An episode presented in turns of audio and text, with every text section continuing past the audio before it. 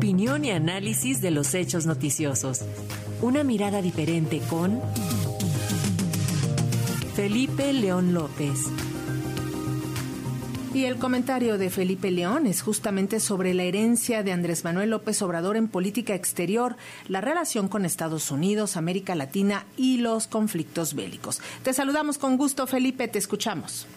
¿Qué tal? Buenas tardes, buenas tardes, amigos de Radio Educación. Sí, al momento de escribir la siguiente reflexión, pues el mundo está siendo sacudido por los demonios de la guerra, la polarización, el odio y el desencanto con la democracia. Y no solo nos referimos a la inestabilidad en países africanos y sus siete golpes de Estado registrados en los últimos tres años, sino a conflictos bélicos y políticos que colocan al gobierno de nuestro país en encrucijadas que requieren definiciones precisas y contundentes. Es el caso de la invasión de Rusia a Ucrania, en estabilidad regional en América Latina, particularmente en países como Nicaragua, Venezuela, Bolivia, Perú y ahora Guatemala, y por supuesto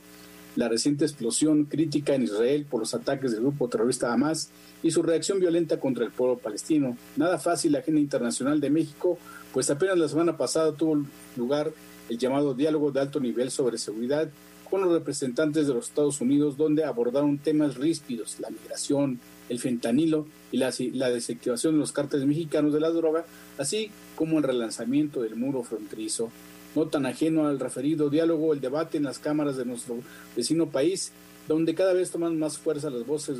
de los republicanos, que se han sumado ahora a los demócratas, que amenazan con intervenir nuestro territorio sobre pretexto del combate a los traficantes de estupefacientes. Así las cosas, en la revisión que hacemos de los pros y contras y pendientes de la agenda que le da Andrés Manuel López Obrador,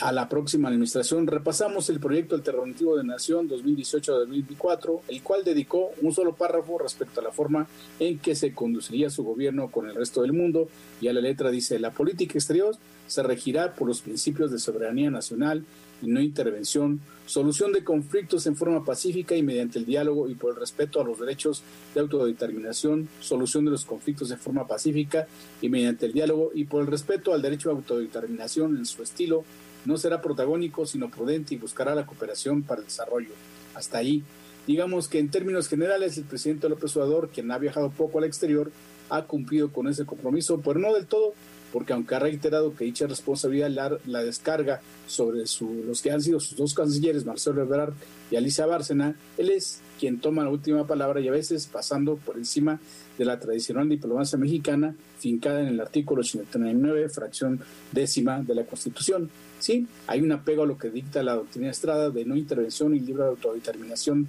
de los pueblos, evitando entrometerse en asuntos que corresponden a la soberanía de países o guardando distancia con los conflictos, como son los casos de la invasión a Ucrania y ahora con los atentados del grupo Hamas los cuales han generado muchos cuestionamientos, pero como lo comentamos en semanas anteriores, también existe una doctrina AMLO, esa que abona la no intervención, pero que respeta las soberanías de cada nación, pero el presidente que le ha dado el espaldar a sus públicos, a los candidatos de izquierdas presidenciales de Bolivia, Argentina, Brasil, Colombia, Honduras y Guatemala, lo que ha desatado reclamos diplomáticos, no pocos, y de líderes tanto políticos de derecha como de izquierda de esos países. Y no queda ahí, el debate en los Estados Unidos por el tráfico de fentanilo proveniente de México ha abierto la confrontación con los políticos estadounidenses, por lo que por primera vez un mandatario mexicano llama a los mexicoamericanos a no votar por candidatos republicanos y quizá también algunos demócratas que respalden posiciones anti-mexicanas en una abierta intromisión electoral que ya tiene advertencias en aquel país. En términos positivos, aunque el presidente mexicano ha viajado muy poco por el mundo, su presencia y liderazgo en la región sigue influyendo mucho, lo cual debe reconocerse como un baluarte que su liderazgo interno pues prácticamente ya se exportó. Otro punto favorable es que aunque se ha criticado mucho su titubeante política migratoria, esta crisis humanitaria que le estalló como a nadie en el pasado tuvo a bien ser atendido por un plan Marshall con su propio sello para Centroamérica, el cual, a diferencia de los esfuerzos anteriores, desde la creación del sistema de integración para Centroamérica, el famoso SICA, hasta el plan Puebla-Panamá, ningún gobierno invirtió y dio resultados tangibles como el mexicano actual para construir polos de desarrollo en la frontera sur,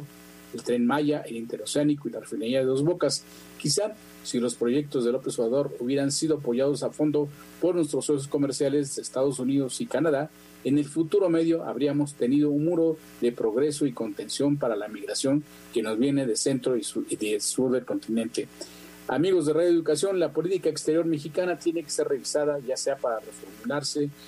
como lo dicta el artículo 89 de la Constitución, o para fortalecerlo ante las nuevas realidades que enfrentamos. México no es una isla ni estamos salvados por la exclusión de los conflictos internacionales. Un ejemplo es el 11S de los atentados terroristas contra Estados Unidos, que marcaron en definitiva el creciente ascenso de los cárteles mexicanos hasta el empoderamiento que hoy conocemos y que impacta directamente en nuestra vida cotidiana y de toda la región. Así que hay mucho que hacer y mucho que pensar. Muchas gracias. Gracias a ti, Felipe León. Muy buenas tardes.